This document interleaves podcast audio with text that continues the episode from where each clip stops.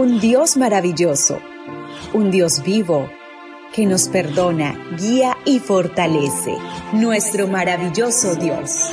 Descubre en la devoción matutina para adultos palabras de aliento que vienen de lo alto. Hola querido amigo, querida amiga, qué bendición poder saludarte hoy 17 de noviembre. Recuerda, soy tu amigo Roberto Navarro y traigo para ti el devocional para esta mañana que lleva por título ¿Quién posee a quién? La cita bíblica la encontramos en el libro de Lucas capítulo 12 versículo 20 y 21. Dios le dijo, Necio, esta noche vienen a pedir tu alma y lo que has guardado, ¿de quién será? Así es el que hace para sí tesoros y no es rico para con Dios. Un amigo de Philip Yancey solía decir que las tres preguntas más importantes que uno puede hacer con relación al dinero son ¿Cómo lo conseguiste? ¿Qué estás haciendo con él? ¿Qué está haciendo el dinero contigo? ¿Cuál de las tres preguntas es la más importante?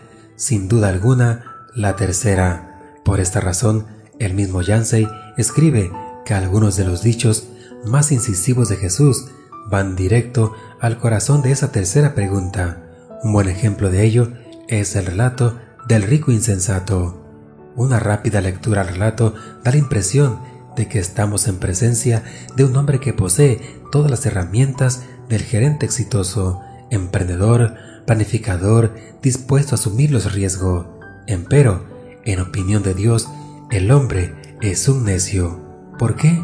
En primer lugar, porque su mundo era muy pequeño, tan pequeño que solo había lugar para él y sus placeres. Basta escucharlo hablar para uno darse cuenta del egoísta que era. Esto haré.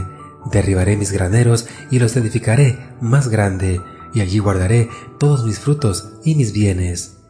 Por la mente de este hombre ni siquiera remotamente pasaba la idea de que él podía ser un medio para bendición para otros. En segundo lugar, este hombre pensó que tenía el control del futuro. Esta actitud la vemos reflejada cuando dice, Alma mía, ya tienes bastantes cosas buenas guardadas para muchos años. Descansa, come, bebe y goza de la vida. Según escribe Leon Morris, la manera como está contribuido el relato deja ver la estupidez de este hombre, porque la expresión esta noche vienen a pedir tu alma era de uso común entre los rabinos, da a entender una acción de Dios. En otras palabras, equivale a decir Dios pide tu alma. ¿Quién es necio y quién es sabio ante Dios?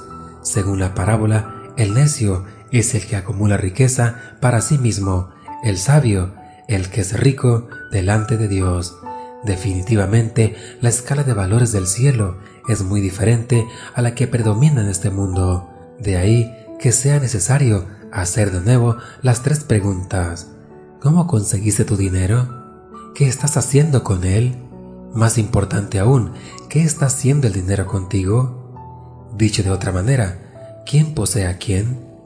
Que tu oración esta mañana sea, Padre Celestial, ayúdame a administrar los recursos que llegan a mis manos de un modo que beneficien también al necesitado. Ayúdame a recordar siempre que mi futuro está en tus manos y que mi verdadera riqueza está en la patria celestial. Deseo para ti un día de abundantes bendiciones y espero que mañana nos volvamos a encontrar en este mismo lugar, en la matutina para adultos. Devoción matutina para adultos. Nuestro maravilloso Dios. Una presentación de Canaan Seventh Day Adventist Church and DR Ministries. Hasta la próxima.